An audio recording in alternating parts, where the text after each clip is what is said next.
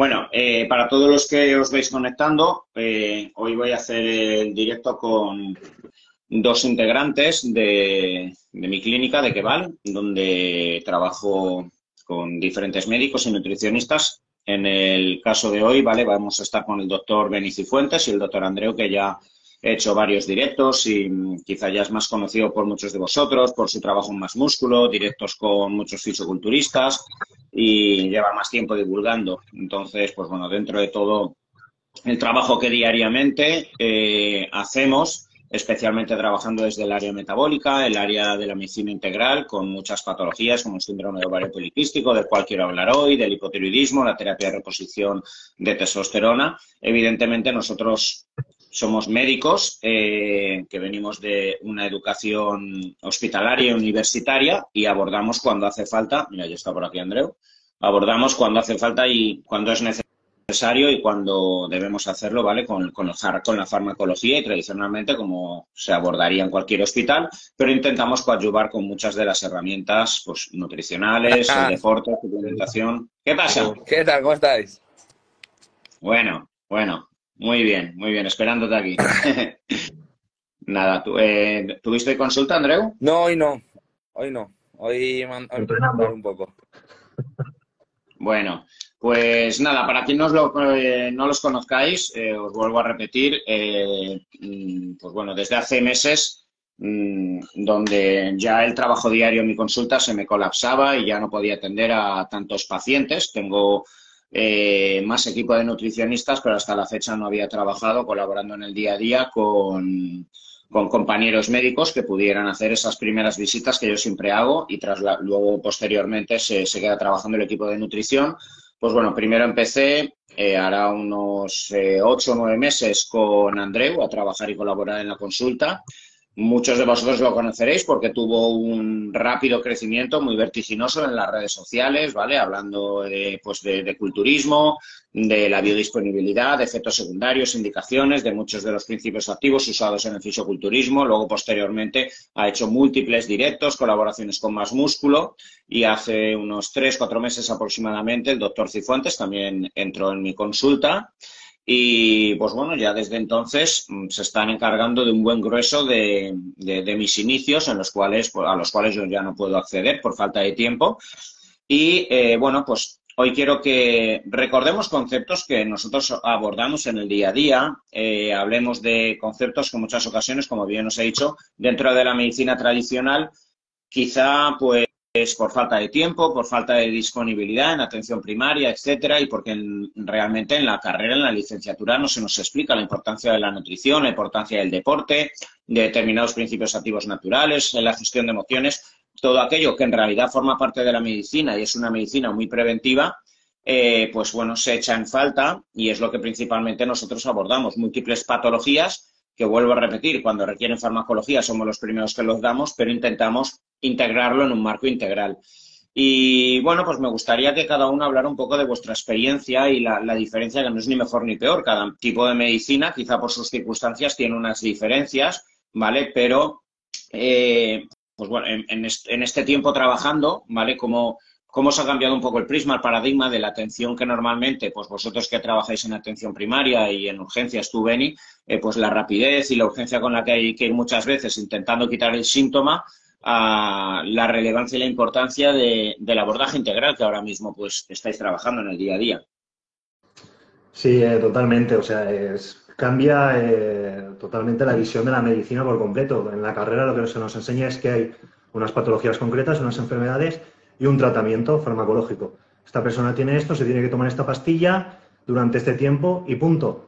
No te hablan, digamos, de la escala de grises, del proceso de que se llega hasta ahí que es algo que se puede prevenir, nosotros lo hacemos mucho en consulta, gente que ya empieza a presentar algunos tipos de síntomas que a la larga pueden llevar a lo mejor a un síndrome metabólico, eh, a cualquier tipo de problema, un hipotiroidismo, por ejemplo, que hay muchos subclínicos, que luego hablaremos de ello, no se tratan para nada, al final y al cabo, y nosotros, pues bueno, lo que hacemos es algo totalmente diferente, lo que intentamos es prevenirlo desde todos, eh, pues digamos, desde todas las estrategias posibles, sobre todo centrándonos en la nutrición, cosa que en la medicina en el sistema sanitario público no, no se hace, sobre todo Andreu, sí que tendrá una visión mucho más especializada en ese sentido, ya que él pasa consulta y en primaria, yo estoy más en urgencias, trato un poquito más la urgencia en sí, con lo cual es básicamente dar el fármaco directamente al, paciente para solucionar esa urgencia, tratarla eh, y no puedo, digamos, eh, centrarme un poquito más en ese abordaje que desde la atención primaria sí que se podía hacer.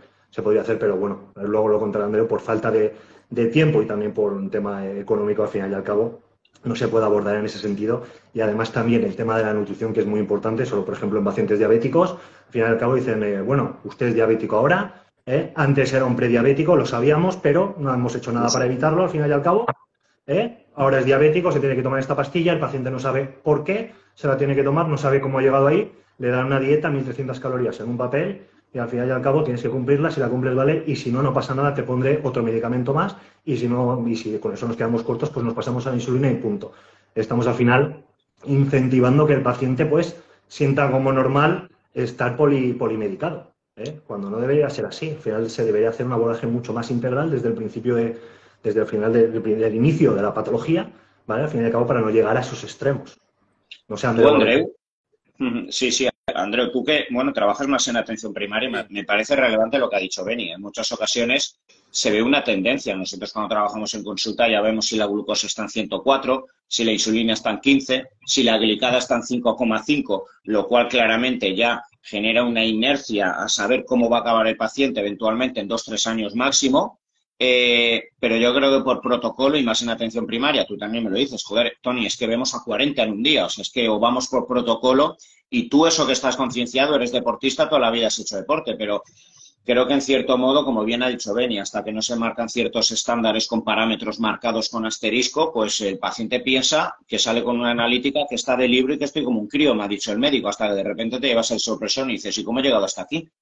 Claro, la principal limitación que yo veo en ese sentido es que al final nosotros pues tenemos los recursos que hay, al final la población pues es una población muy amplia, no los recursos se tienen que repartir, porque ya no es solo la atención primaria, luego también es la atención de, especializada en el sentido del traumatólogo, el ginecólogo, el urólogo, costear las cirugías, los múltiples tratamientos para el cáncer, que son carísimos, o para muchísimas patologías crónicas. Al final eh, vivimos en una sociedad cada vez más envejecida, con, con pacientes más longevos, más crónicos, y es un poco complicado pues el poder asumir todos esos costes. Entonces, claro, yo la principal diferencia que veo es a, nivel, como ha comentado Beni, a nivel nutricional y a nivel de, suplementación. Es decir, nosotros lo que contamos en, la medicina integrativa que hacemos nosotros, aparte del servicio de nutrición tan fantástico que, que tenemos a nuestra disposición, que la verdad es que nos facilita mucho la labor, porque hay muchas cosas, como sería la resistencia a la insulina, un perfil lipídico alterado, eh, una inflamación crónica, una disbiosis intestinal, que a través de pues, diferentes protocolos alimenticios, eh, junto con un, ejercicio que lo acompañe, porque evidentemente sin el ejercicio físico, todas este tipo de, de, enfermedades crónicas es complicado abordarlas o nos veríamos más limitados a la hora de abordarlas.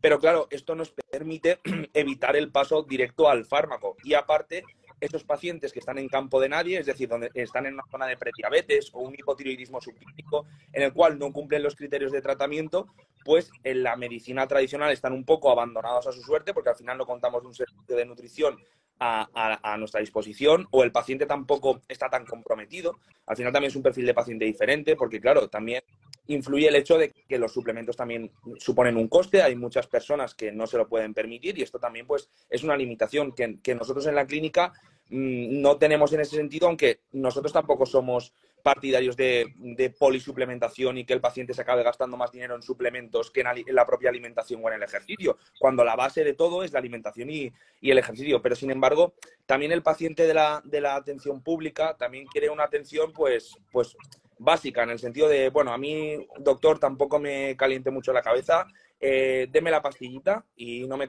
no me cuente que tengo que ir a la piscina porque a mí me duele mucho la espalda. Entonces también veo esas diferencias, ¿no? Eh, por un lado tenemos un paciente que está más comprometido, que entiende que hay un problema, que, ve que en la, medicina tradicional no se le está haciendo un abordaje correcto o no se está llegando a la causa de su problema, y entonces suelen acudir a nosotros. O bien ya sería, en el caso de deportistas, para, para algo más especializado. Pero el paciente corriente que nosotros podemos ver en la consulta eh, nos acude, yo creo generalmente, Tony, porque la medicina tradicional está fallando en algún sentido. Es decir, son pacientes que se ven un poco desprotegidos, pero acuden a nosotros porque saben que tenemos muchas más herramientas. Entonces yo en ese sentido sí que me siento con mucha más capacidad de, afrontar esos esos pacientes antes de que realmente ya tengan una alteración y que sea mucho más difícil, porque un paciente que te viene con una inflamación crónica por una prediabetes, que al final acaba siendo una diabetes, es un paciente que hormonalmente va a estar mal, con un hipotiroidismo probablemente subclínico, con una mala producción hormonal a nivel de la testosterona, con un perfil lipídico alterado, es decir, al final nos llegan ya muy, muy pasados. Entonces, lo que nos permite esta medicina que aplicamos nosotros es darle solución antes de que realmente ya suponga un problema o haya secuelas que ya no podamos modificar.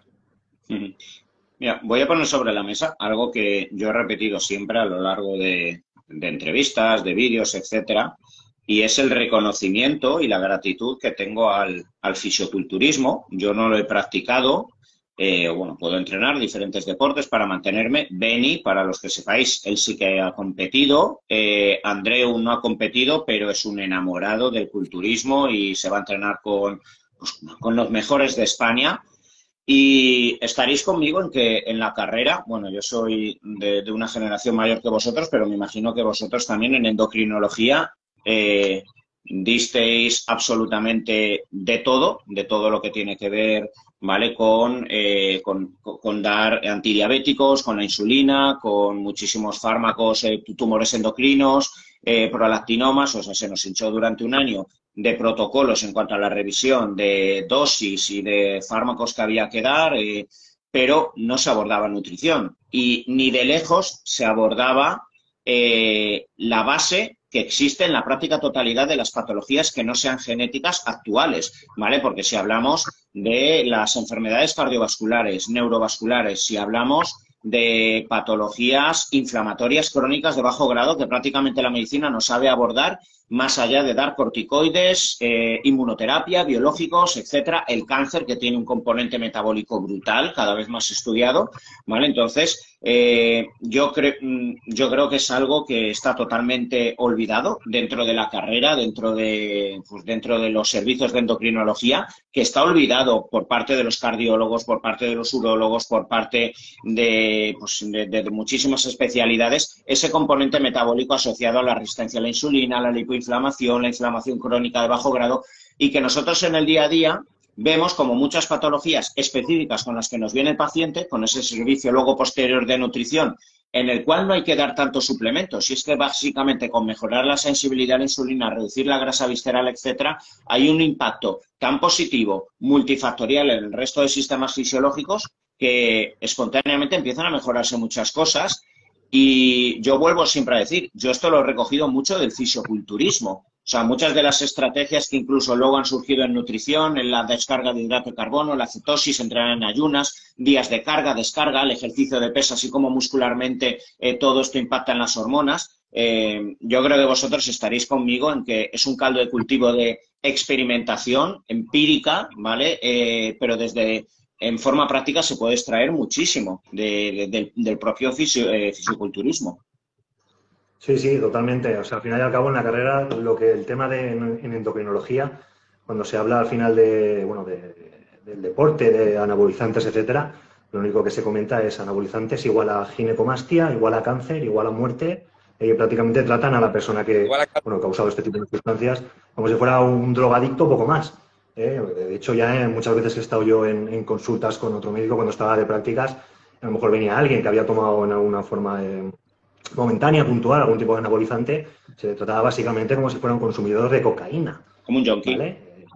Sí, como un junkie básicamente. Y entonces, al fin y al cabo, pues nos hace un abordaje real de, bueno, hoy en día en esta sociedad pues hay una eh, gran cantidad de personas que al final lo usan ya con fines recreativos, al final eh, con el, fines de competitivos, y al fin y al cabo nosotros estamos ahí, ¿sabes? Para intentar tratarlo y abordar la patología derivada del consumo de estas sustancias, ya sea del buen uso o del mal o del mal uso, también prevenir los posibles efectos secundarios a largo plazo, cosa que en la carrera no se hace, ni está en los libros y evidentemente tenemos que tirar de estudios que se han hecho pues en, otros países y demás, que a lo mejor la, la población de ese estudio no es la, la adecuada, no son eh, atletas jóvenes, etcétera, que han consumido sustancias a esas dosis, pero al fin y al cabo nosotros, pues con nuestros conocimientos, vamos intentando, eh, probando, intentando, pues con éxito, afortunadamente, prevenir eh, todo, tipo, todo tipo de enfermedades, sobre todo a nivel cardiovascular, que es lo, que, lo que más vemos.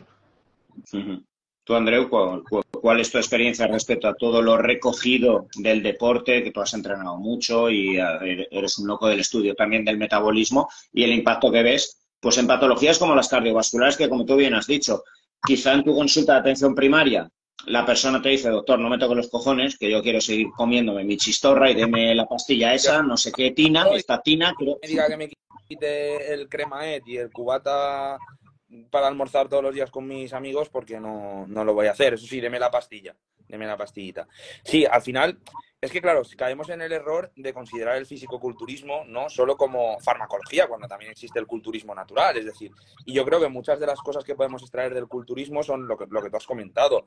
Eh, el abordaje nutricional del mismo, porque al final es llevar el cuerpo al extremo, es decir, es llevar a un cuerpo a un porcentaje de grasa lo más bajo posible con la mayor cantidad de masa muscular posible. Es decir, intentar que un cuerpo en un estado catabólico mantenga su parte anabólica, es decir, su, su masa muscular y que sobre todo el tema de las, de las descargas, de los hidratos de carbono, las cargas para las competiciones. Eso también se puede extrapolar a otros deportes, como sería el fútbol. De hecho, en consulta hemos tenido a futbolistas de, primer nivel, en los cuales hacemos eh, estrategias nutricionales muy parecidas a las que se hacen en el culturismo. Es decir, pues cercano al entrenamiento, subir los hidratos de carbono, jugar un poco con las sales intrapartido o intraentrenamiento, como queráis llamarlo, eh, para que haya una correcta hidratación el tema de, los aminoácidos de absorción rápida o la glucosa absorción de rápida absorción, como sería cicloestrina, matoestrina, o en forma de geles, pero ya no solo para el fútbol, para el ciclismo, para el tenis, para cualquier deporte. Al final, todas estas estrategias nutricionales las podemos aplicar a, a, cualquier deporte. Y al final, en muchos deportes, y esto es algo que digo siempre, en muchos deportes, sobre todo en deportes de élite, existe el doping y el problema que tiene el culturismo es que es algo visible. Es decir, tú ves a un culturista y ya sabes que va ciclado porque está gigante. Sin embargo, probablemente muchos, en muchas otras disciplinas también hagan uso ya no solo de anabolizantes, sino de, EPO, eh, de la eritropoyetina en el ciclismo o de muchas otras sustancias para recuperarse antes, péptidos, que están muy de moda para el tema de la recuperación, hormona de crecimiento. Y sin embargo, como visualmente no lo vemos, pues no llama tanto la atención y no, no da esa, esa, apariencia de yonki ¿no? que comentaba que comentaba Benny cuando, cuando estaba en la consulta junto con el otro médico ¿no? y acudía a una persona que había sido usuaria de esteroides anabólicos. Y luego algo que considero muy importante es el conocimiento de las sustancias, porque simplemente nos, hablan de la testosterona, eh, nos comentan todo lo malo que es, ¿no?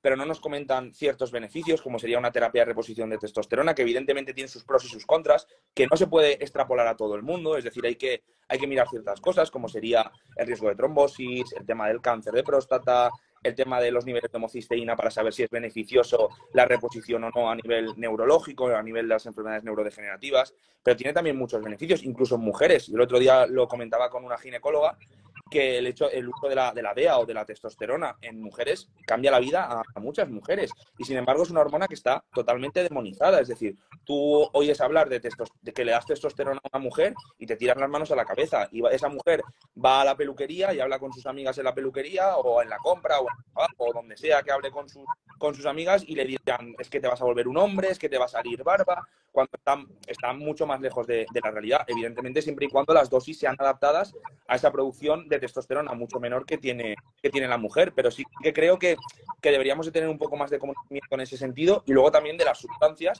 porque al final si abordamos pacientes que hacen mal uso de la alimentación y tienen obesidad y tienen sobrepeso y tienen diabetes, también tendríamos que conocer y no eh, la vista hacia un lado y hacer oídos sordos, ¿no? Y conocer, pues, la gente que hace un mal uso de, de las hormonas saber cómo podemos abordar eso, porque yo creo que hay muchos, incluso endocrinos, a los que tú acudes y le comentas que has hecho un ciclo y que quieres recuperar tu eje. Evidentemente el eje se recupera cuando se recupera, ya es otro. Pero te, te, diría que nada, que tú cortes la testosterona y ya está. Claro, ese paciente luego nos, nos viene definido, nos viene decaído, nos viene que, que tiene disfunción eréctil, cosas que evidentemente se ha buscado él por hacer un mal uso, pero que hay estrategias para poder hacer una recuperación sin que ese paciente tenga que pasar por ese marcado, ¿no? Igual que pues las mujeres que tienen síndrome de ovario poliquístico que directamente les dicen, hala, tómate las, anticonceptivas y ya está. Pues, bueno, creo que, creo que un, conocimiento más amplio eh, en ese sentido y, no tener eh, la mira tan corta y, tener tanto, no es odio, pero es un poco como que se desplaza, ¿no? El, como que el fisicoculturismo se tiende a desplazar por la medicina actual y, decir, bueno, esto es algo de locos y dejemos lo que se maten ellos solos.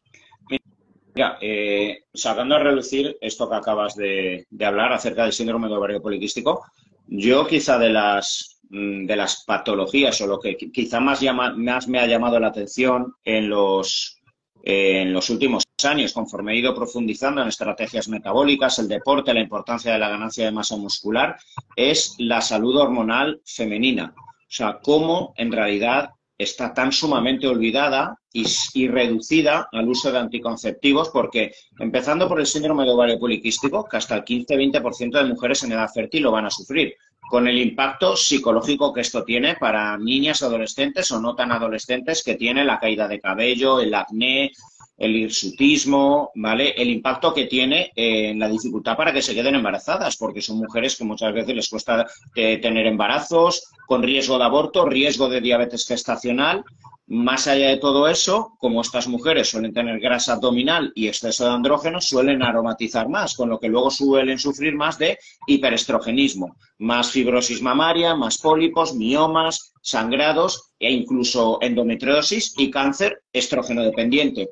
Y todo esto única y exclusivamente se aborda con anticonceptivo, en el caso de endometriosis, capándolas químicamente con GNRH. O sea, y bueno, yo esto, eh, yo creo que a vosotros también, que ya lleváis casos trabajando, eh, yo creo que está también de lo que más os debe haber como llamado la atención, ¿no? De decir, hostia, cómo se ha reducido todo a una cría con 15 años que ya llega con desarreglos, se le da anticonceptivo, a los 34 quiere ser mamá, se quita el anticonceptivo y ya no le queda otra que ir a una fecundación in vitro y el poder del metabolismo ahí como primera línea de acción en todos estos problemas hormonales femeninos. Tío, ¿cómo recuperamos rápidamente la regla en chicas que vienen súper estresadas, con mucho desgaste, con unas dietas muy extremas, deportistas, que simplemente mediante un abordaje nutricional, con algo de suplementación muy básica, lo conseguimos recuperar sin tener que hacer uso de, las anticonceptivas. Que bueno, que son un fármaco que está muy bien, que tiene su uso, pero evidentemente también tiene sus, riesgos y tiene sus, sus, pros y sus contras. Entonces, siempre que podamos evitar un fármaco, yo creo que un abordaje nutricional y con suplementación y ejercicio será,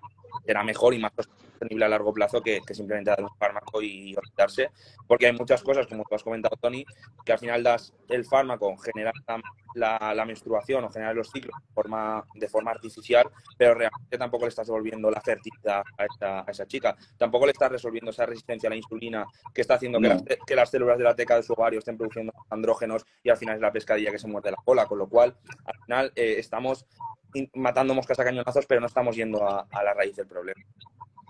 Sí, al final es porque está todo, está todo muy protocolizado. Al final ya se ve que en ginecología al final, si es un síndrome de ovario poliquístico eh, típico, por así decirlo, se da anticonceptivo. Entonces, como la mujer los últimos días del mes tiene ese sangrado, ella ya cree que está curada, que no tiene ningún problema.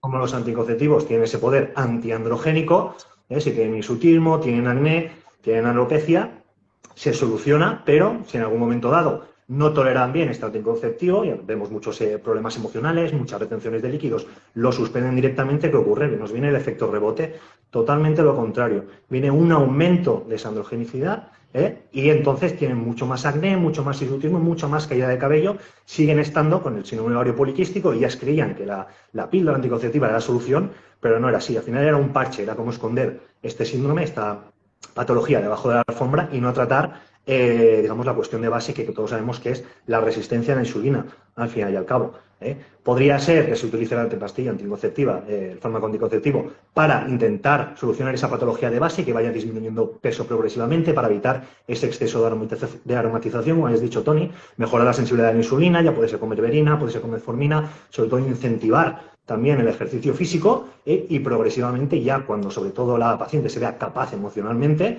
se suspende eh, la pastilla anticonceptiva para que así ya se va a ver si se puede retomar otra vez ya eh, sus ciclos ovulatorios normales y disminuye toda esta patología y puede, tener una, fertilidad adecuada al final y al cabo. Porque muchas chicas, cuando vienen a nuestra consulta, piensan que la pastilla anticonceptiva es el tratamiento definitivo. Piensan que con eso está todo solucionado. Y el día que quieran ser madres solo tienen que dejárselo y ya está. ¿eh? Además de que también hay mujeres que no tienen también una clínica muy larvada de androgenismo. Y se les da igual, estamos dando un fármaco que es antiandrogénico también. Como ha comentado Andreu, al final la testosterona en la mujer también tiene un papel fundamental, y sobre todo cuando son atletas. ¿eh? Estamos, estamos viendo mujeres, bueno, atletas de cualquier disciplina, que al fin y al cabo ese factor anabólico es fundamental para que saquen el mayor rendimiento. Sí, se están destruyendo, se están destruyendo ellas mismas. Aparte de que es verdad que el método anticonceptivo aporta, bueno, dependiendo, dependiendo del fármaco, ¿no? Pero aporta esa dosis eh, de, estrógeno, un derivado estrogénico y un derivado de la progesterona, pero no en esas dosis adecuadas, que sabemos todos que el ciclo eh, ovulatorio femenino tiene sus picos, ¿vale? Y tiene sus momentos que cada hormona, eh, digamos, que tiene su, momento más de alza sobre los demás, con lo cual aquí hay problemas también de, de densidad ósea. En ese caso, que hay algo que no se habla, sobre todo en amenorreas hipotalámicas también. Son mujeres que ya son menopáusicas desde el principio y directamente no se les da ningún tipo de tratamiento, que a lo mejor la pastilla anticonceptiva, si es que la toleran, sobre todo muchas veces lo vemos en, mujeres que tienen una dieta muy, muy restrictiva ¿eh? y que aún así, pues bueno, no quieren parar de llevar ese tipo de dieta y llevar esos entrenamientos que lo llevan al límite, ¿vale? Pero esas mujeres se beneficiarían en ese caso en una terapia de reposición, ya sea también con una parte androgénica, con, o sea, con un gel de, testosterona en una dosis adecuada, también un gel de estrógenos y de progesterona en el momento adecuado. Y ya cuando ellas decidan bajar un poquito el pistón, ¿vale? Reducir la carga de, entrenamiento, aumentar un poquito ya la cantidad de calorías que ya vayan a mejorar, podemos retirarlo, pero durante ese tiempo que no estén castradas con toda esa patología que puede haber. Y he hablado de la, de la osteoporosis que puede haber, o sea, la pérdida de, de ósea, pero también el perfil lipídico también afecta. Sabemos los estrógenos, que es, eh, es cardioprotector. Por eso las mujeres tienen tendencia a tener eh, menos eventos cardiovasculares. Y al final y al cabo ya están desde el principio, desde jóvenes, ya sean con amenorrea hipotalámica o porque estén con estas pastillas anticonceptivas, hay tendencia de que aumente la cantidad de colesterol LDL y baje el HDL aumentando el radio heterogénico. Y fijaos, a mí hay algo que a mí me llama la atención. Yo creo que también a vosotros seguro habéis tenido alguna consulta en el que un poco ha habido crispación con alguna mujer menopáusica, ¿vale? Porque a mí me parece un poco entendible lo extendido, asumido, integrado que se encuentra el uso de anticonceptivas para cualquier tipo de mujer. Se da la primera de cambios. Cualquier niña con 16, 17 años que empieza a tener relaciones sexuales asumirá a la ginecóloga que se lo den. Cuando es una pastilla eh, con hormonas no bioidénticas, con paso hepático, con procoagulabilidad, con también eh, riesgos eh, pues en, una mujer que tenga antecedentes de un cáncer estrógeno dependiente por, por dosis que en ocasiones no son bien controladas, esté tan asumido, una de cada ocho mujeres va a tener cáncer de mama o cáncer de útero estrógeno dependiente, sobre todo las obesas, porque está muy asociada a resistencia a la insulina, y luego, sin embargo, en la menopausia está totalmente denostado. O sea, es no, no, una cruz, ¿vale? Por muchas mujeres y por el colectivo un poco inconsciente. Uy, es que me van a poner hormonas, he ido por aquí esto, lo otro. Y el anticonceptivo está asumido tomar 20, 25 años por crías. O sea, no, no, no, es, no es 40 a nivel médico denostar una cosa y, y dar por hecho la otra. Ya no solo anticonceptivas, sino que tampoco se controla el hecho de que a partir de los 30 años dar las anticonceptivas ya sería un riesgo. Sobre todo si las mujeres son fumadoras, que eso también hay muchas ¿Cuántas chicas conocemos mayores de 30 años con anticonceptivas y encima son fumadoras? Con lo cual el riesgo de tromboembolismo eh, aumenta eh, de manera exponencial. Eh, cuando hablo de tromboembolismo hablamos de infartos, hablamos de ictus, hablamos de trombosis venosas profundas, es decir, de, patologías que son realmente graves, severas y que pueden ir contra la vida de la persona o incluso generarle secuelas. El tema de lo que has comentado tú, Tony, el tema del paso hepático, es decir, se, nos tiramos mucho la mano a la cabeza con el tema de la testosterona, con el hígado, el riñón, pero es que las anticonceptivas en ese paso hepático. De hecho, uno de de riesgo de desarrollo de adenomas hepáticos es el uso de, anticonceptivas o de cualquier fármaco oral, pero mucho. De hecho, esos adenomas en muchas ocasiones son hormonodependientes, con lo cual luego por las propias hormonas pueden acabar degenerando en un adenocarcinoma, que eso sería un cáncer de hígado. Entonces, evidentemente, yo no estoy diciendo que las anticonceptivas sean el demonio y tienen su uso y, evidentemente son, seguras, y, pero lo que tampoco se puede hacer es decir que es simplemente agua y que, no, no pasa nada. Anticonceptiva a todo el mundo, pero luego, a partir de la menopausia, terapia de reposición hormonal a ninguna mujer. Cuando, cuando es, un, es un grave error. Yo entiendo que quizás pues haya muchas chicas que les dé un poco de miedo, ¿no? Meter gel de testosterona o meter pero a lo mejor quizás con este, con este perfil de mujer que a lo mejor es un poco más reacia, una pequeña dosis de DEA, de la, de, que es una, hormona que produce la glándula suprarrenal, que mm, produciría una pequeña cantidad de, andrógeno, pero sobre todo aromatizaría, pues esas mujeres eh, la libido se las mantiene, disminuye el riesgo de disminuye la rigidez arterial y el riesgo de hipertensión, eh, mejora su composición corporal. Es decir, son mujeres que luego nos vienen a la consulta y de repente han, perdido esa retención hídrica que asociaban ellas, que muchas veces... El poco, el emocionalmente. El emocional está mucho mejor. El sistema inmune, también vemos que son mujeres que se resfrían mucho menos. Y luego lo que ha comentado Benny, el tema de los huesos, porque la osteoporosis, al final, es hormonodependiente. El andrógeno favorece el depósito del calcio y de los minerales que la vitamina D, a través de la dieta, pero fundamentalmente de activación solar, eh, absorbe, pero es que el, estrógeno lo que evita es que los osteoclastos degraden ese, ese, hueso. Entonces, si mm. evidentemente una mujer que ya de base tiene menos andrógeno que un hombre, ya tiene más riesgo de menopausia, o sea, de osteoporosis, si encima le quitamos su hormona madre, es decir, el estradiol, disminuye mucho sus niveles de estradiol y la astrona y el estriol se ha visto que no ejercen ese papel protector sobre, sobre nuestros huesos, pues es una mujer que está un poco vendida en ese sentido. Entonces creo que hay mucho que hacer en, ese campo con, las mujeres posmenopáusicas, porque en el hombre es mucho más fácil. En el hombre al final es darle otra vez testosterona, el hombre se siente de puta madre, eh, recuperar el tejido, eh, a nivel de la esfera sexual está mucho mejor y es un hombre muy agradecido y que, que muchas veces incluso ya vienen predispuestos a ello, ¿no? Y quieren, porque claro, se ven otra vez jóvenes, mejora su composición corporal y se sienten otra vez poderosos, ¿no? Eh, sin embargo, la mujer, pues hay un poco más de miedo, ¿no? Por el tema de, la testosterona, que al final se piensan que se van a convertir en, el oso yeti, ¿sabes? O en, el Bigfoot, y no, no es así. Al final y al cabo, yo creo que la menopausia es una patología para muchos ginecólogos que es un poco incómoda, por así decirlo, porque tiene muchas dificultades para que, mejore. Al final es una, sea una, eh, etapa que les ocurre a todas las mujeres y se tiende a normalizar. Y sí, eh, tarde o temprano tiene que llegar, pero eso no significa que la calidad de vida, la calidad de vida se tenga que mermar.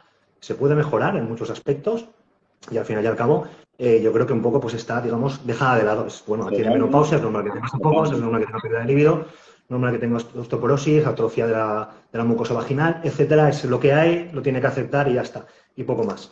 ¿eh? Pero hay cosas que tampoco, es que además se ve desde la carrera, por ejemplo, la vitamina D. Sí, tiene que, siempre tiene que haber unos buenos, correctos niveles de la vitamina D, pero parece que solo interesa a partir de las mujeres cuando tienen la menopausia. El resto de, digamos, antes de la menopausia parece que no interesa tanto, cuando está la menopausia sí, que está a partir de los niveles de 30 para arriba, cuando se ha visto en muchos estudios que el rango perfecto para que la vitamina D tenga todos sus efectos, no solo a nivel de absorción de calcio a nivel intestinal, sino también a nivel inmunológico, a nivel neurológico, a nivel hormonal, debería ser un rango entre 40 y 60. Y muchas veces se van a consultas, tú lo verás, Andrea, de atención primaria, tienen una vitamina D de 29 o de 31, ¿eh? y ya, bueno, perfecto, a correr. Cuando no es así, ¿eh? se tiene que optimizar un poco más este rango. Y, y otra cosa es de que tampoco se habla de esa asociación con la vitamina K2 y también con el magnesio.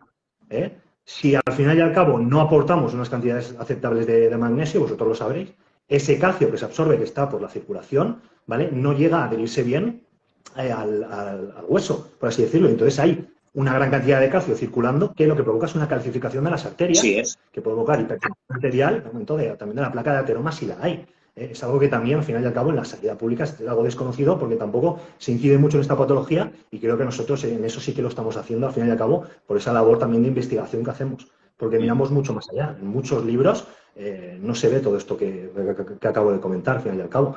Y otra cosa también, volviendo un poquito a lo anterior, al tema de la testosterona en hombres y demás, y los anticonceptivos, daos cuenta que la normalización que hay de dar a mujeres jóvenes eh, anticonceptivas, que son hormonas, pero si un hombre toma testosterona, está demonizado. Es lo mismo. Las mujeres pueden estar desde los 18 años hasta los 30 y pico tomando hormonas, eh, de forma, de forma oral, como ha dicho Andreu, con muchos más efectos secundarios, como las pseudonamos hepáticos o mangiomas hepáticos, y no pasa nada, tiene el eje inhibido, pero un chaval que está mal aconsejado, que usa testosterona por el motivo X, al final está totalmente demonizado, lo tratan, como he dicho, como si fuera un drogo pendiente y no intentan mejorar su situación. Lo único que le pueden decir desde endocrinología o su médico al final del centro de salud es déjalo estar, no lo vuelvas a hacer y se acabó.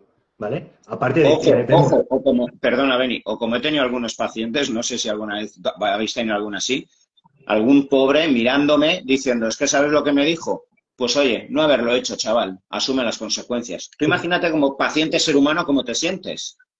Pero al final y al cabo, ¿por qué dicen eso? Porque tampoco tienen idea. Es que es algo que no se aborda tampoco durante la carrera. ¿eh? ¿Cuántos hombres hemos visto de 50, 60 años que tienen niveles de testosterona que están dentro del rango, ¿vale? pero ya en el límite inferior, rozando prácticamente el hipogonadismo. ¿eh? Que al final y al cabo es que también un paciente no es un número, no es una analítica. ¿eh? Esas analíticas son igual de válidas para un chaval de 18 años como para uno de 90, no puede ser así, hay que ver el perfil del paciente. No es lo mismo. ¿Cuántas veces, cuántas, veces vemos un hombre, un, hombre de 40 años que durante toda su vida ha sido deportista, ha sido un hombre que se ha dejado la piel trabajando, la familia, los hijos, tiene una vida sexual muy potente y al final nota en la cuarentena que su energía va cayendo, su, composición corporal comiendo lo mismo y entrenando lo mismo va empeorando y al final en la esfera sexual ya no tiene eh, la misma capacidad, la misma potencia. ¿Vale? Le haces la analítica y tiene una testosterona en un rango normal tirando a la baja. Cualquier médico le diría, jolín, chaval, enhorabuena, tienes una testosterona de lujo a correr. Pero este hombre no está, no puede tolerar ese nivel de testosterona porque no está acostumbrado a ella. Tiene unas exigencias mucho mayores que el mismo, la misma persona con los mismos 40 años, obeso, sedentario, eh, que al final tiene una relación sexual esporádica una vez cada seis meses, que no se mueve del sofá, con lo cual su testosterona prácticamente no la usa y si le hace falta tiene un déficit, ni lo nota. Eso ¿Eh? es. Es algo que nosotros también hacemos mucho en la clínica, de según el perfil del paciente, ¿eh? verlo todo en, su contexto. ¿eh? No puede ser lo mismo, como he dicho, una analítica para un chaval de 18 años que para un hombre de 90.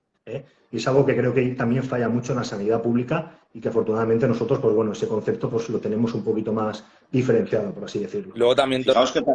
que, también que lo, ya no solo el problema que yo veo en consulta es que, o sea, bueno, consulta de atención primaria es que a lo mejor en el laboratorio solo tienes disponible la testosterona total, pero es que la testosterona es, va más allá de la testosterona total, hay que verla libre, hay que verla biodisponible, hay que ver la SHBG, es decir, hay que ver más parámetros, porque es lo que... La LH, que no se suele tener en cuenta, la LH, que es la que va a definir la evolución real. Es lo que comenté. Sí, y las exigencias del cuerpo, nuestras exigencias están marcadas al final por la LH. ¿eh? Tú al final tienes una testosterona, yo qué sé, de 7, de 8, que es un nivel, jolín, ojalá yo lo tuviera así toda mi vida. ¿eh? Y tiene una LH, yo vi un paciente que tiene una LH de 20 y pico. Cuando la gente que nos está viendo que sepa el rango normal, es, lo normal es entre 2 y 4. ¿eh? Estamos en 5 veces más, 20 y pico, significa que necesita muchísimo más. Sus exigencias metabólicas son mucho más y eso no se ve al final y al cabo. Igualmente, como dice Andrea, uno se pide la libre y, en, al final en el hipotiroidismo, ¿qué se pide? La TSH y el laboratorio no te deja pedir ni la T4 y mucho menos la T3 y la T3 reversa ni saben que existe ¿eh? si la TSH está dentro del rango.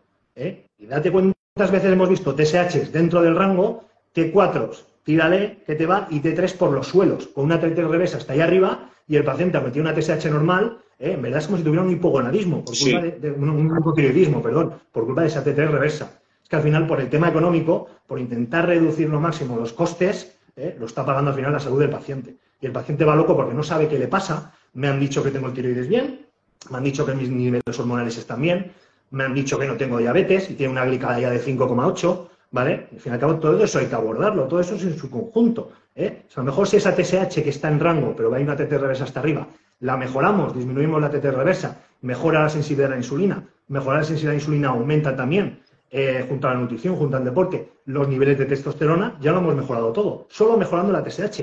Fíjate la cadena, con la particularidad de que es que igual, como dicen que está bien, la glucosa la tiene alta, triglicéridos alto, está, eh, eh, colesterol alto, hipertensión y sale con cuatro fármacos más, cuando la base es el hipotiroidismo que tiene. Sí, sí, al final y al cabo es lo que se deja y se deja de lado y ya está, y no se trata hasta que la TSH esté ahí arriba o hasta que estés obeso perdido, se te caiga el pelo y te quieras morir. Y si te pasa eso, lo que tienes es depresión. Te voy a dar antidepresivo y si no mejoras te vas al psiquiatra. ¿Sabes? Son cosas que no, no se ven en todas las consultas, evidentemente y afortunadamente, pero sí que hemos visto algunos casos de pacientes que han venido así. Es que decían que tenía depresión. Tenía una TSH de hipotiroidismo subclínico con una T4 por los suelos y una T3 por los suelos también. Sí, sí, totalmente. Mira, para mí sí hay algo muy importante eh, y cada vez lo, lo, veo más y para mí es más importante eh, por respeto y entrega a, a, la medicina que aplicamos, tomar conciencia, que creo que esto ya, pese a que tenemos un año de, en la carrera, yo, yo lo di en segundo, psicología, no sé vosotros, creo que sería segundo también, no sé si fue el, año que dais psicología en, la carrera. No, recuerdo, Ah, igual la quitaron. Yo tuve, un año, de psicología. ¿No, ¿No lo tuvisteis vosotros? Sí, sí psiquiatría sí. Bueno, psicología no me acuerdo, pero psiquiatría sí. Sí. pues había un año de psicología, al menos todas las teorías del mundo, de Freud, de Carl Jung, de no sé cuántos, pero bueno, o sea, el abordaje. Y yo creo que en los seis años de carrera y de residencia, o sea, el, el, el hacernos partícipes y el asumir realmente cómo impacta emocionalmente en el organismo, en las rutas fisiológicas, en el metabolismo, en las hormonas, el estatus emocional, la capacidad de afrontar eh, los, estragos emocionales, la capacidad de tomar conciencia de cómo la hiperactividad del día a día acaba tumbando la testosterona, generando esa menorrea hipotalámica de la cual habéis hablado, cómo la persona además no quiere asumir eh, que, que tengo que cambiar, que tengo que descansar. Esto está tan sumamente fuera del concepto de asistencia por parte del médico que cada vez, pues, normalmente el médico se acaba convirtiendo en un seguidor de protocolos, en un observador de analíticas, ¿vale? En un, en un recetador, ¿vale? Y algo que tú has dicho, eh, eh, Andreu, que me ha gustado mucho, eh, es como normalmente el hombre o la mujer de mediana edad, creo que lo sufre mucho más la mujer, ¿vale? A los 45 o 50 años, cuando empiezan a existir ciertos cambios, ¿vale? me baja la libido, empiezo a tener sequedad vaginal, empiezo a estar cansada, no empiezo a sentirme con el entusiasmo y la capacidad de hacer las cosas como yo las hacía antes, estoy eh, más gorda de como yo normalmente estoy, me, encuentro y voy al endocrino, voy al ginecólogo, normalmente la actitud eh, de un médico va a ser, ay mujer, ¿de qué te quejas? Si para, tu, si para tu edad estás genial, ¿vale? Eso es destructivo para la autoestima, eso es destructivo para la mente ¿Por qué? Porque yo estoy yendo con todo el ánimo y con toda la esperanza de que un profesional me haga sentirme bien y me haga sentir que puedo llegar a, lo que yo he considerado que son mis estándares. Y me están diciendo, oye, da suerte, que relativamente estás bastante bien y acéptalo. O sea, acepta que te estás muriendo, que te ves gorda, te quieres ver guapa, acepta que ya no tengas líbido, que no puedas tener placer con tu esposo a la, mm, a la, inversa, ¿vale? Con hombres, ¿cuántos hombres vemos con 44, 46 años, como tú has dicho, Benny, que han sido máquinas de hacer Ironmans, de trabajar? Han sido máquinas sexuales y les ha encantado ese ritmo de vida y tienen eventos, evidentemente, por el paso del estrés, exceso de cortisol, bajada de testosterona, donde no aguantan el ritmo. Pero ¿quién les para? Ellos no se quieren sentir unos mierdas, ¿vale? Entonces, la desesperación, la angustia de no poder parar porque yo quiero confirmarme que sigo siendo el mismo killer de antes, hace, como bien habéis dicho, que se les, que se les catalogue como que tienen una depresión. Al final acaban esas, esas personas no aceptando ni mejorando su situación, sino estando sedados con antidepresivos y benzodiazepinas como para pasar mejor el día a día. ¿Y cuántas personas, y esto sí que lo vemos, a rabiar en dos meses se, quitan los antidepresivos, las benzodiazepinas, porque sienten, ¿qué cojones con 50 años? Encima estoy mejor económicamente, vuelvo a sentir el fuego, mis hijos son algo mayores, que coño, veo que tengo el mundo por delante, porque eh, en cierto modo les hemos hecho ver que es que hay posibilidades, no les decimos, oye, acéptate que, que, que, que suficientemente estás bien. El poder también eh, y la responsabilidad como médicos que tenemos que tener de alentar a la persona a tener esperanzas por vivir, por disfrutar, por sí, por seguir siendo guapos a los 45 y 50 y no pensar que eso es de niñatos, ¿no? O sea, es, hay algo que para mí creo que eh, es una responsabilidad de todo médico, atender a la esfera emocional por ridícula que nos pueda parecer. Sí, al final la esfera emocional yo creo que es lo más importante. ¿eh? Si al final cognitivamente, emocionalmente estamos bien, todo va hacia adelante. ¿Cuántas veces hemos visto gente que tiene al final trastornos de índole metabólico por culpa de un problema emocional? al final y al cabo. Eh, ¿Cuánta relación tiene la esfera cognitiva emocional con esos picos de cortisol y de catecolaminas que al final te destrozan por dentro y te pueden llevar a un síndrome de fatiga crónica, como has expuesto tú en muchos vídeos en tu canal, al final y al cabo? es algo que se deja de lado, es como lo que te comentaba antes de la menopausia, que es una patología al final que molesta y al final se asume que está ahí, es lo que hay y se acabó. ¿Vale? ¿Por qué? Porque al final y al cabo es... Eh, cuesta mucho, ¿no? Mejorar en ese sentido, alguien es poco agradecido. ¿eh?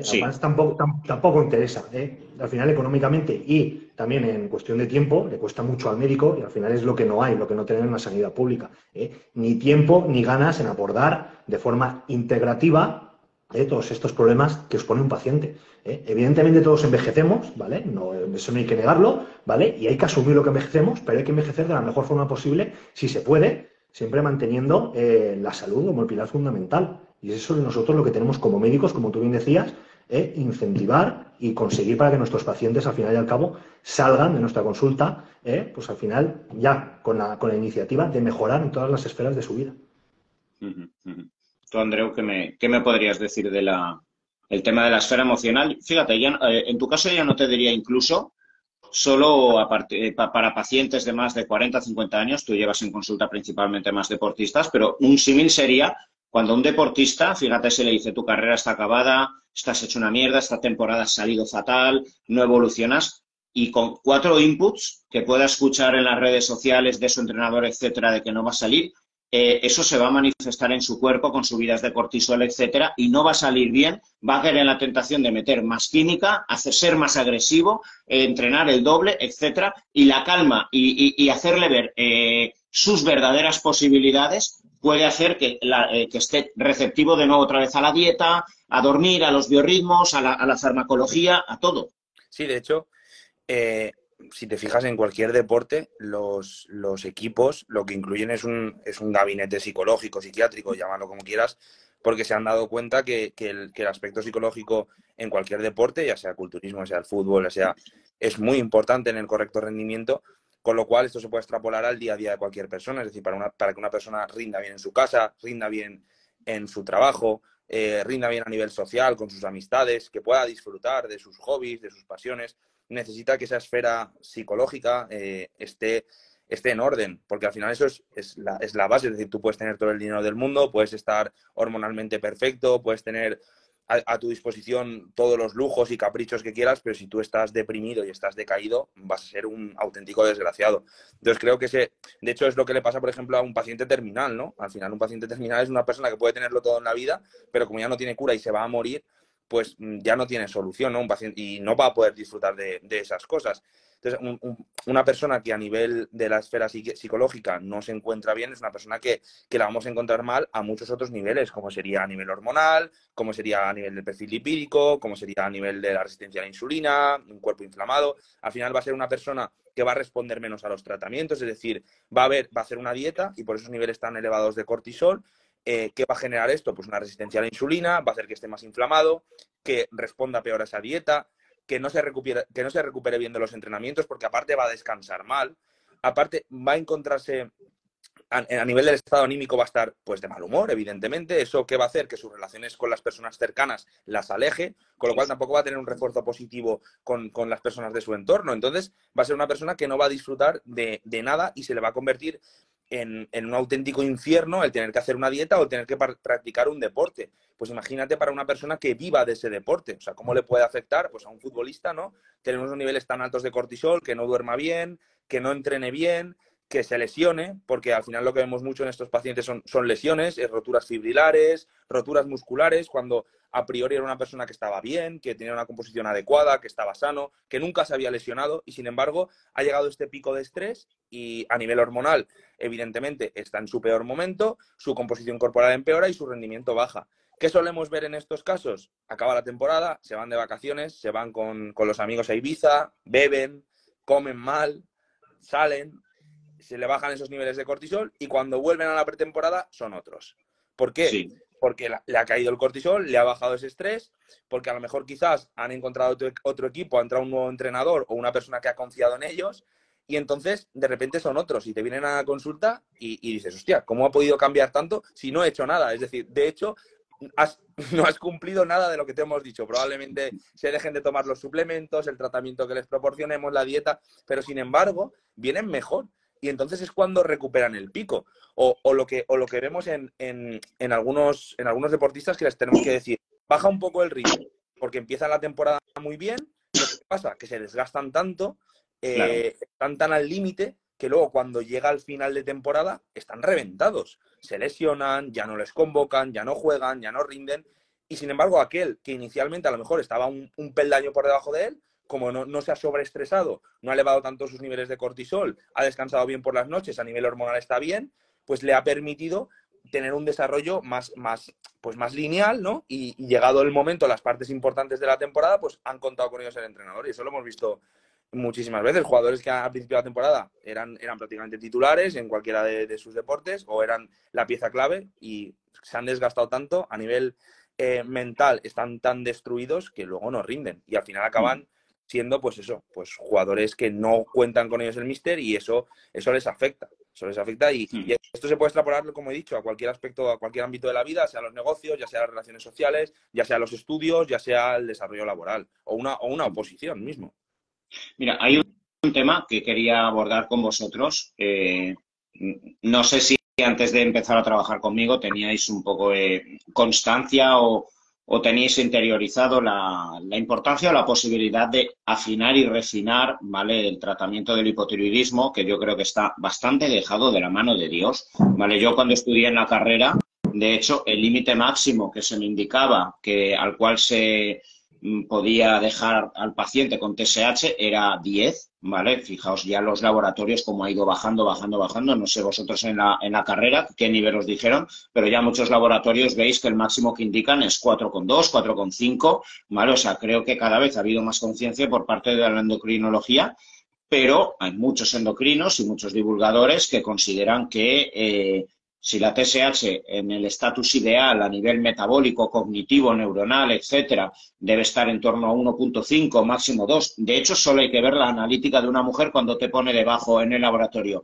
Si está en el primer trimestre, máximo 2,5. Y eso es inapelable. Ahí ningún ginecólogo se la va a jugar si la mujer está embarazada en no darle un tirox porque quiere que esté perfecta. Entonces, eh, ese baremo subclínico desde dos y medio a cinco, donde se le dice que está perfecta la mujer y puede tener una barbaridad de sintomatología que la está amargando, o al hombre, pero hablo de la mujer porque es verdad que el 90% de hipotiroidismo se son en mujeres, pero creo que es un grandísimo talón de Aquiles, igual que el tema de la T3 reversa, el tratamiento solo con monoterapia de 4 sin T3, sin, sin aportar T4 más T3. O sea, ahí hay un caldo de cultivo donde además al paciente se le deja, bueno, en seis meses te veo, si la TSH está más o menos regulada, pues a ver qué ocurre cuando es algo que cambia mucho. No sé vosotros si antes de entrar teníais esta conciencia, cómo lo veis ahora, eh, hasta qué punto lo, lo, consideráis y, y, veis desde el punto de vista médico el hipotiroidismo. Sí, al final, eh, pues yo lo recuerdo en la carrera, como tú comentabas, eh, se trataba a partir de 10, excepto algunos casos como eh, mujeres embarazadas o gente, gente que tenía una clínica muy, muy eh, intensa, ¿vale? Y, pero, y bueno, al final y al cabo, aún a un día de hoy, creo que se sigue haciendo lo mismo, ¿eh? esos protocolos. Y es lo que te comentaba, es que esta gente con una TSH dentro del rango puede que sus niveles, por ejemplo, de T3, que sabemos que es 10 veces más potente que T4, ¿eh? a la hora de notar los efectos eh, de las hormonas tiroides en nuestro organismo, muchas veces esa, esa, conversión de T4 a T3 no es la correcta, ya sea por un déficit de selenio o por cualquier otro problema, o porque hay una elevación de la T3 reversa, ¿eh? y ese paciente se deja, se deja ir a su suerte y ya está. Al final, aquí la problemática es que esto, todo esto requiere mucho más tiempo con el paciente y mucho más seguimiento. ¿eh? Si al final se da que ver también lo que te comentaba, al final el perfil del paciente, igual que lo de los niveles de testosterona, no es lo mismo esa persona, ese varón de 40 años deportista, que es un killer en su trabajo, en la esfera sexual siempre ha sido el mejor y empieza a notar que va decayendo que la misma persona pues totalmente sedentaria ¿eh? y sin ningún tipo de relación sexual que no nota esa bajada. Claro. ¿eh? Al final y al cabo, también, en este caso, como hemos dicho, que en mujeres es más frecuente, también puede ser una mujer que al final eh, tenga unos niveles de TSH que lleguen, que creo que el límite superior es 4 o 4 con algo, ¿vale? Al final cualquier otra persona no lo trataría, pero para ella eso ya es un mundo, eso ya es un mundo y cualquier otra persona ni lo nota. Entonces hay que ver también el perfil del paciente. Por eso, en el embarazo, el embarazo, el primer trimestre que se recomienda entre uno y medio y dos y medio, creo, eh, al final se, se recomienda eso porque ese es un perfil del paciente, la mujer embarazada. Ahí habría que ver los otros perfiles. Pero eso, claro, ahí ya lo tiene que catalogar cada médico el tipo de perfil del paciente. ¿eh?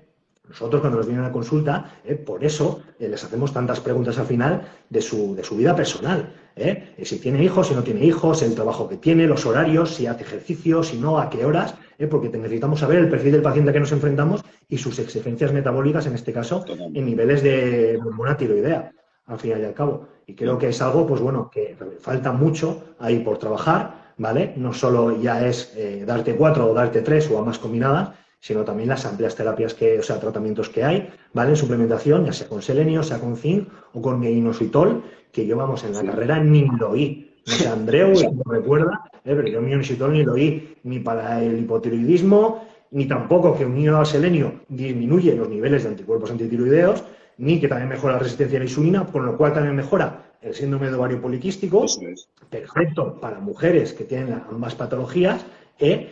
Y al fin y al cabo también para eh, personas que también quieren mejorar eh, si tienen algún problema de hipogonadismo, que se sabe que mejora mucho más eh, la señalización de LH y FSH a nivel del testículo de los ovarios. Al final, que es, al final es algo totalmente desconocido y tenemos amplias herramientas. se podría solucionar dando al final cualquier otro suplemento y sobre todo unas pautas nutricionales y también de deporte se podría arreglar, pero al final se deja ahí al paciente un poco a su suerte y hasta que esa TSH no esté en 10 o te estés muriendo cayendo por los suelos, pues no te voy a tratar. Y es algo, pues bueno, que es una, creo una tarea pendiente ¿eh? para muchos.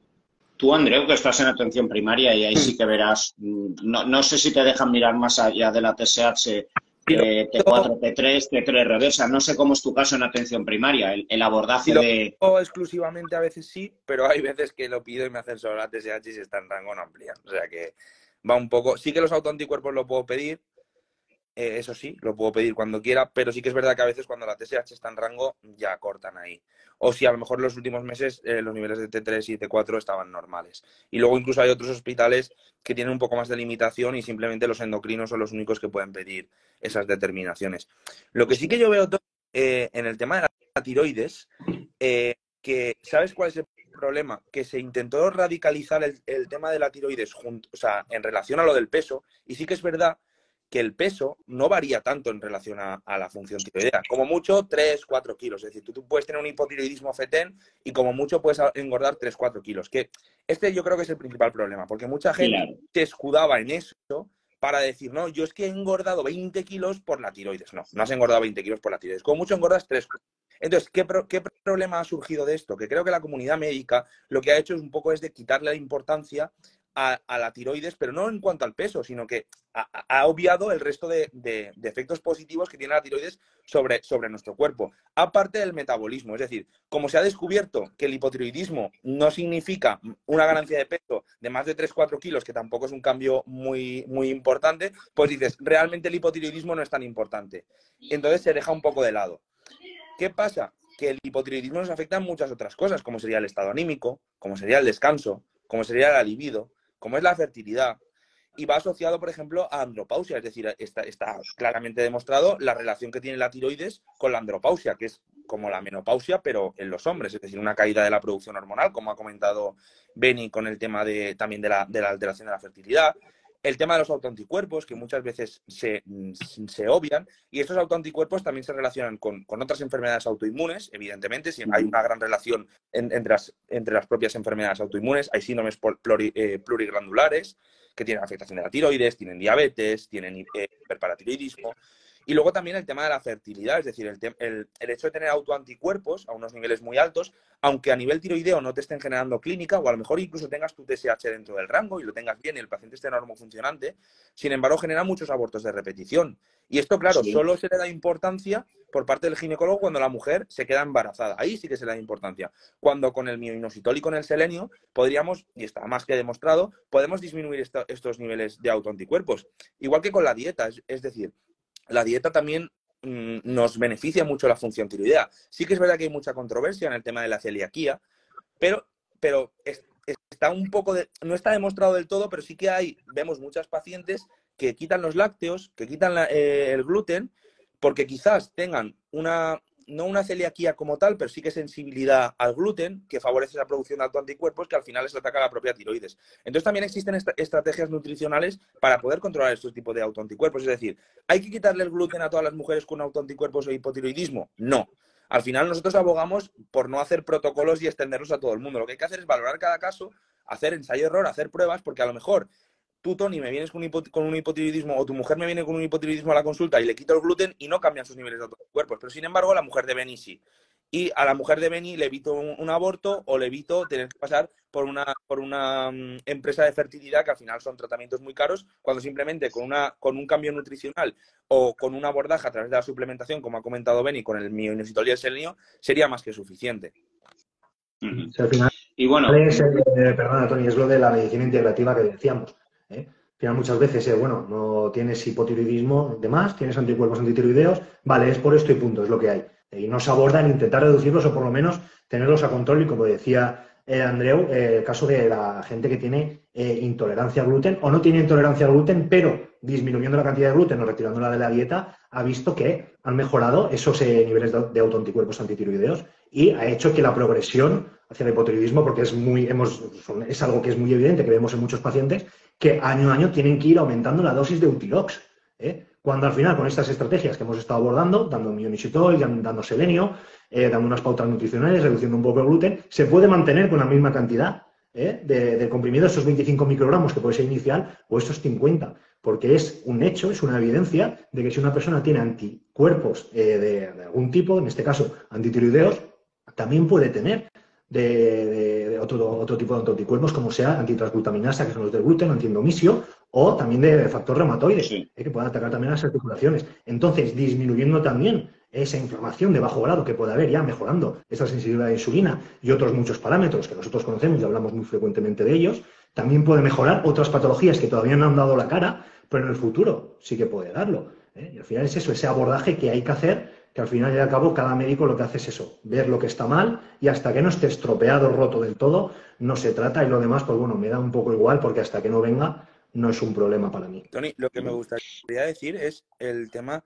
de el miedo que hay también por ciertas personas. O sea, nosotros hablamos tanto de lo bueno como de lo malo. Es decir, evidentemente, si tú das una dosis de Eutirox a dosis suprafisiológicas, como hace cierta gente que no tiene hipotiroidismo y lo utiliza simplemente para perder, para perder grasa o para bajar de peso eh, de forma inadecuada, pues evidentemente es gente que se ha visto en estudios que tiene más riesgo de cáncer de mama, en hombres cáncer de próstata, es decir, una dosis suprafisiológica eh, se asocia, pues evidentemente, con ciertos problemas. Al final, cualquier hormona a nivel suprafisiológico nos genera problemas, ya sea por encima o por debajo. Es decir, lo que, lo que yo quería comentar es que nosotros siempre trabajamos dentro de los márgenes de normalidad, ya sea para la tiroides, ya sea para la testosterona, ya sea para cualquier hormona. Nosotros siempre lo que intentamos es hacer una reposición para que la hormona se mantenga dentro de los márgenes de normalidad. Aparte de esto, lo que yo quería comentar es que no hay atrofia de la tiroides, que es algo que está muy Hay mucho miedo, muchas veces mujeres que me preguntan, o le preguntarán seguro a ti y a Beni, eh, oiga doctor, pero es que claro, si me tomo Leutirox, ¿no? Em, luego mi tiroides no va a funcionar, haciendo un poco de símil con, con, lo que sucede con las gónadas. Es decir, tú evidentemente si das testosterona a una dosis muy alta, los testículos se atrofian, y dejan de producir tu propia testosterona y cuando tú retires ese, aporte exógeno de, hormona, pues vas a tener un hipogonadismo provocado por esa terapia eh, exógena. En el caso de la tiroides no pasa así, es decir, aunque nos pasemos, lo único que tenemos que hacer es bajar la dosis y la glándula tiroidea no se va a atrofiar nunca. En los únicos casos en los que hay atrofia de esa glándula tiroidea es cuando tenemos autoanticuerpos que generan destrucción de la glándula tiroidea. claro, evidentemente, esa destrucción de la glándula tiroidea va a hacer que esa tiroides se atrofie. Y cuando esa persona se haga una, ecografía tiroidea, le salga una tiroides más pequeña de lo habitual. Y asocie esa atrofia tiroidea con el uso de, de, de de forma exógena que necesita por ese hipotiroidismo. Y nada más lejos de la realidad. Esa atrofia es por, un mal control de esos niveles de autoanticuerpos. Lo digo porque hay mucha gente que a lo mejor tiene miedo en ese sentido y que no se preocupe. Evidentemente, una dosis demasiado alta de, hormona tiroidea podría darnos problemas a nivel cardíaco, de palpitaciones, lo que he comentado con la asociación de ciertos, de ciertos cánceres. Y lo bueno que tenemos nosotros es que hablamos tanto de lo bueno como de lo malo. Es decir, yo creo que un buen médico no es solo aquel el que te vende la terapia de reposición de testosterona y no te habla de nada más, Tony, sino es aquel que aparte de hablarte de lo bueno, te dice, bueno, pero hay casos en los que no se puede dar una terapia de reposición de testosterona, que son este, este y este, porque va asociado con mayor riesgo, con empeoramiento de sus patologías de base. Creo que, que hacemos bien en, hablar de, todo esto y que muchas mujeres nos vienen a la consulta para terapia de reposición hormonal, no de, no de tiroides, sino a nivel eh, y tal, y les decimos que no, porque tienen antecedentes de cáncer de mama o porque tienen antecedentes de cáncer de ovario, o ya no solo ella, sino sus familiares suyos. Es decir, que hay muchas veces que nosotros también decimos que no. Es decir, que no solo exponemos lo bueno, sino que también exponemos lo malo y, no, y al final un, médico tiene que conocer tanto los pros como los contras y no hablar solo de los pros o de, o de los contras. Y creo que este tipo de directos nos viene muy bien para eso, para hablar de cuáles son los, los beneficios, pero también para hablar de, de, cuáles son, podrían ser los posibles riesgos de, de aplicar ciertas terapias o ciertos fármacos o, no sé, ¿qué, opina un poco la gente que nos está escuchando? Eh, creo que, es bueno eso, hablar de, hablar de todo y nosotros lo hacemos continuamente en consulta. Y si no, pues que se pasen por nuestros perfiles y verán cómo hablamos tanto de lo bueno como de lo malo. Claro, fijaos, y con este último punto, eh, donde quiero que os pronunciéis, acabaremos, pero es la importancia eh, de, de hablar de forma comedida, de forma objetiva, respetuosa para quien nos sigue, porque quizá, pues bueno, tenemos la suerte de que las redes sociales eh, están generando eh, múltiple exposición de información que quizá hace 15 años no era accesible para todo el mundo, pero esto también genera sobreinformación. ¿Vale? Como, bueno, vosotros mm, os recordaréis que cada especialidad que fuimos estudiando en la carrera, con los fármacos que se nos, eh, se nos explicaba, se nos explicaba sus indicaciones, su biodisponibilidad, eh, su, forma de actuar fisiológicamente, enzimáticamente en el organismo, sus efectos secundarios y sus interacciones. Es decir, con total objetividad para que luego, con nuestro criterio y con mucha información, supiéramos cuándo aplicarlo o no. ¿Vale? Yo creo que uno de los grandísimos problemas ahora de la sobreinformación es el reduccionismo. A esto es bueno, esto es malo. Eso no podemos hablar desde la, desde la cetosis, donde te puede aparecer un divulgador sesgado con una comunidad imperial de seguidores de cetosis que ya hemos visto en consulta, esto lo que puede generar, ¿vale? Pacientes que ya empezamos a ver tras tres, cuatro años de cetosis extremas con infartos y problemones. Lo puede, esto puede pasar con el ayuno intermitente y, hacer que haya gente que, que acabe pues con, eh, pues, con, múltiples patologías, ¿vale? Con, eh, con, con trastornos de conducta alimenticia. Y yo creo que el tema de la testosterona, que pienso que actualmente están existiendo estudios, ensayos por parte de la CDA, eh, yo creo que pues mm, estaréis al corriente, ¿vale? Como están saliendo, o sea, es que en los últimos años muchísimos estudios que avalan su cierta seguridad, ¿vale? Incluso para el cáncer de próstata, una vez ya pasado, volver a incluírselo para evitar patologías metabólicas, ¿vale? Como a nivel del perfil lipídico, pues acaban de salir pues, últimos estudios y revisiones del efecto positivo en la mejoría de la hipercolesterolemia, triglicéridos, impacto cardiovascular, en cuanto a la densidad mineral ósea, la sarcopenia, etcétera, foco cognitivo, líbido, está más que establecido, pero eso no resta y no debe restar la pulcritud y el respeto ¿vale? Para que no caigamos en el reduccionismo de que, ala, todos con testosterona. Porque esto me parece dramático también como está surgiendo eh, una oleada, creo también, de clínicas, de incluso médicos estéticos que te ponen en la consulta pellets con seis meses de liberación exacerbada de testosterona y luego no le dicen a la persona que entrene, que hay que evitar la grasa abdominal, que hay que evitar la aromatización. Entonces, claro, esto incluso eh, el furor que ahora empieza a haber por la terapia de reposición de testosterona eh, puede generar una mala fama de la testosterona por el mal uso y la mala conciencia y, el respeto fisiológico de, cómo usar esta molécula. Sí, al final yo he visto casos de gente que va, bueno, a clínicas de este tipo y les ponen el pele de testosterona y, bueno, hasta luego, como si fuera un corte de pelo, ¿sabes? Te lo hacen y hasta luego. Y no te explican los efectos secundarios ni un seguimiento posterior, ni que te están inhibiendo el eje y al inhibirte el eje te vuelves dependiente de la testosterona, que al final cuando se acabe su efecto, ya vas a tener todos los efectos negativos que hay, ¿vale? Y vas a acabar al final tu salud, ya sea metabólica a nivel emocional y en todas las esferas, va a ser aún peor de lo que estaba. ¿eh? Aún peor. Nosotros al final y al cabo lo que nosotros intentamos, ¿eh? Eh, muchas personas vienen con la iniciativa, directamente lo dicen, quiero testosterona, quiero la terapia de reposición de testosterona. lo dicen tal cual. Y hay que verlo, dicen, a ver, vamos a ver la analítica, vamos a ver tus exigencias metabólicas, lo que tu cuerpo te pide y tú cómo te encuentras, qué problema hay. Al hay que encararlo. Nosotros, al final de cabo, lo que decimos siempre eh, es, yo lo que quiero es que tengas los mismos niveles, ¿eh? Que tenías cuando tenías 30 años, por ejemplo, si son pacientes que tienen 50 o 60, al final y al cabo. Porque así vas a, a, mantenerte. No solo va a mejorar tu composición corporal, evidentemente no vas a estar como cuando tenías 30 años, ¿vale? Pero va a mejorar muchísimo más, sino que al final tu perfil lipídico se va a mantener igual de bien, ¿eh? y todos los problemas que conlleva también, ya sea la esfera sexual y la esfera emocional y toda esa vitalidad y todos esos, eh, todos eh, todos los atributos positivos que tiene la testosterona, teniendo en cuenta también eh, los puntos negativos que nosotros muchas veces, bueno, muchas veces no siempre los comentamos. Gente también de estas edades que necesitan su terapia de reposición de testosterona, pero tienen un exceso de grasa a nivel abdominal y ya de por sí, con sus niveles, que ya son bajísimos, ya tienen un exceso de estrógenos debido a la aromatización. La poca testosterona que ya tienen, ellos eh, directamente se convierte en estrógeno por culpa de toda esa grasa que tienen a nivel abdominal y simplemente disminuyendo toda esa grasa a nivel abdominal con una buena pauta nutricional y con deporte, ¿qué pasa? Que al final toda esa testosterona que iba hacia el estrógeno es testosterona libre que se convierte en dihidrotestosterona y ya mejora totalmente la composición corporal, la libido, las elecciones y todos los efectos positivos sin dar una terapia de reemplazo. ¿eh? Solo eh, eh, pues optimizando sus propios niveles. Al fin y al cabo, incluso si se ha visto muchos pacientes que dándoles estas pautas nutricionales y este entrenamiento han aumentado aún más sus niveles de testosterona, sin dar ningún tipo de tratamiento farmacológico, simplemente con suplementación y mejorando estas pautas nutricionales y deportivas. O sea que al final y al cabo hay que ver, como hemos dicho muchas veces, cada perfil del paciente ¿eh? y cada paciente es un mundo y hay que llevarlo de la mejor manera posible, siempre manteniendo eh, su salud en todos los niveles eh, como bandera principal que hay al cabo. No vender testosterona por vender, como es lo que tú decías.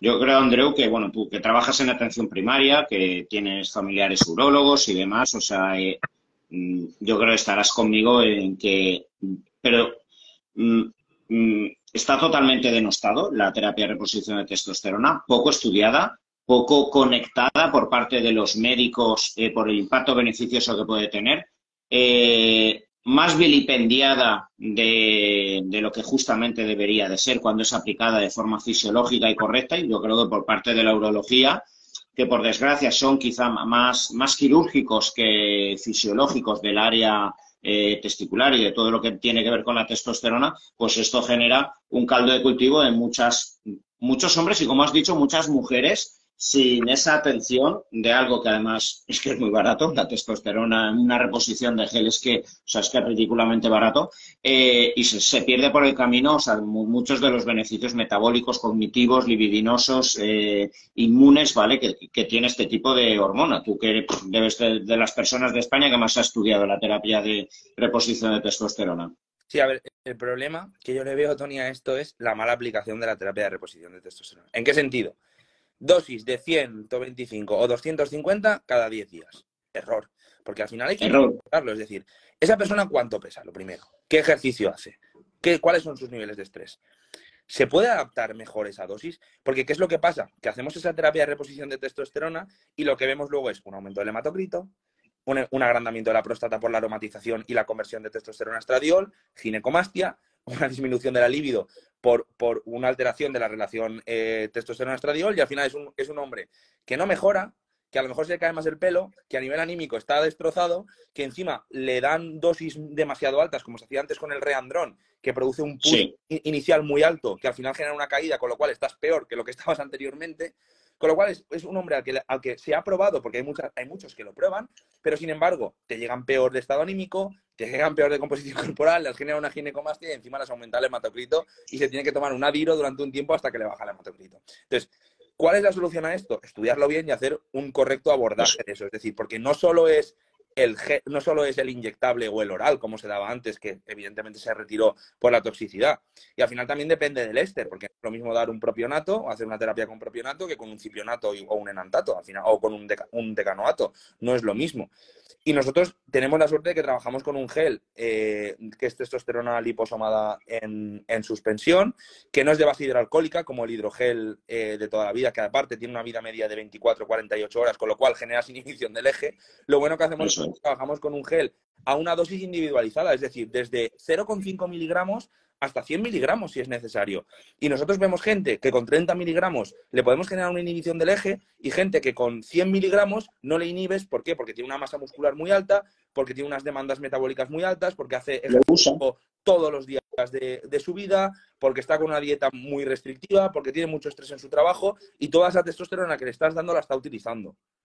De hecho, no aromatiza prácticamente y no le aumenta ni el estradiol, ni la granda la próstata, ni tiene problemas en el cabello. Entonces, también el problema que yo veo a todo esto es la mala aplicación de ese, TRT. De hecho, nos vienen rebotados muchos pacientes de estas clínicas porque al final es una dosis estándar que a lo mejor a, mí me sienta genial, yo voy y soy el tío más feliz del mundo en, la, clínica de reposición de testosterona, pero sin embargo vas tú y, te, hacen, te, hacen un Cristo. Y llegas reventado y encima pensando que la única opción que tú tenías de salvación, por así decirlo, para esta situación de hipogonadismo o de, o de, andropausa que tú tienes que dar la testosterona, te has dado cuenta que no, cuando realmente sí. Lo que pasa es que tiene que ser bien aplicada. Es decir, aparte de, evidentemente, el abordaje nutricional y, de ejercicio que ha comentado Benny, que a lo mejor simplemente con eso ya mejorarían sus niveles hormonales, pero partiendo de la base de un, mismo paciente que a lo mejor tiene, eh, hace bien la nutrición, hace bien el ejercicio, pero sin embargo su producción testicular, por lo que sea, por el envejecimiento, por la exposición a tóxicos, por el medio ambiente, por lo que sea, por, eh, mm, porque ha tenido un varicocele en la infancia, por traumatismos testiculares en la infancia,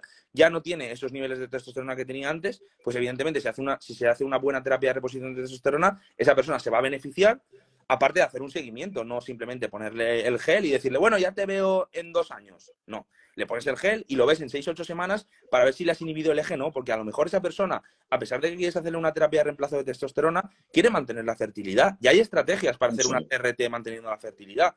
Porque tradicionalmente con el inyectable ya se asumía la, la esterilidad o por lo menos esa inhibición completa y total del eje con esa atrofia testicular y con esa merma en la producción espermática. Entonces, creo que hay otras opciones y que se puede hacer bien y que evidentemente lo que tampoco se puede es, como tú has comentado, Tony, generalizar. Es decir, ahora terapia de reemplazo de testosterona a todos los hombres a partir de los 40. No, solo para los hombres que lo necesiten y evaluando su riesgo del caso. Es decir, si viene con una homocisteína muy alta, con un antecedente a lo mejor de una trombosis reciente o con una coagulopatía, pues pues desgraciadamente esa persona no podrá ser candidata a ser terapia de reemplazo de testosterona. O como nos pasó recientemente con el chico ese que comenté yo en mis redes sociales, que por el uso de anabólicos había tenido un trombo y estábamos limitados al hacer, a, reponerle con testosterona por el tema del trombo reciente, que al final hematología nos lo aprobó y pudimos, pudimos hacerlo. Pero hay ciertas situaciones que también contraindican esta terapia. Entonces tampoco lo que se puede hacer es decir, ala, terapia para todos. No, lo que se tiene que hacer es saber es cuándo, cómo y, a qué dosis sobre todo. Individualizar esa dosis y al, y al paciente, saber su grasa, su, su actividad física, sus necesidades, saber sus objetivos también, porque quizás unos tengan unos objetivos más estéticos, otros simplemente tengan unos objetivos de a nivel estar bien de, estado anímico, entonces las dosis van a ser diferentes, incluso para una misma persona teniendo diferentes objetivos. Pues ese es el mensaje final. Ya no tanto en la testosterona para todos los que estáis viendo. Me habéis preguntado si lo voy a colgar, si ahora mismo lo colgaré y lo colgaré también en el canal de YouTube. Pero el mensaje final es la pulcritud, seriedad y compromiso para estudiar todo, cualquier terapia, ¿vale? Que sabemos que cada día sale una nueva terapia, un nuevo suplemento, una nueva dieta, un nuevo protocolo, una nueva hormona que promete el oro y el moro y eh, aquí no hay un santo grial, existe solo la, la conciencia y la capacidad para entender que toda molécula exógena que vayamos a usar o cualquier protocolo, incluso el propio deporte, con lo maravilloso que es, eh, llevado al extremo, te mata literalmente el sistema nervioso, te lo revientan, no paramos de ver en consulta eh, los estragos que genera el exceso de deporte. ¿Y quién te puede decir que el deporte es malo? No, pero depende cómo se use. Entonces, así que, bueno, todos los que estáis aquí, como hacemos Ben y Andreu y yo, diariamente, a empollar y a tomar un poco de, de raciocinio, de coherencia. Y bueno, pues este será el primero de varios directos que iremos haciendo, iremos hablando, nos quedan muchos temas por ir tocando y bueno, pues eh, nuestro fin es educaros, generaros conciencia, pasión y, nada, nuevo contenido que iremos colgando. Bueno, Beni, Andreu, muchas gracias, por el, el día de hoy. Un saludo, Hasta luego.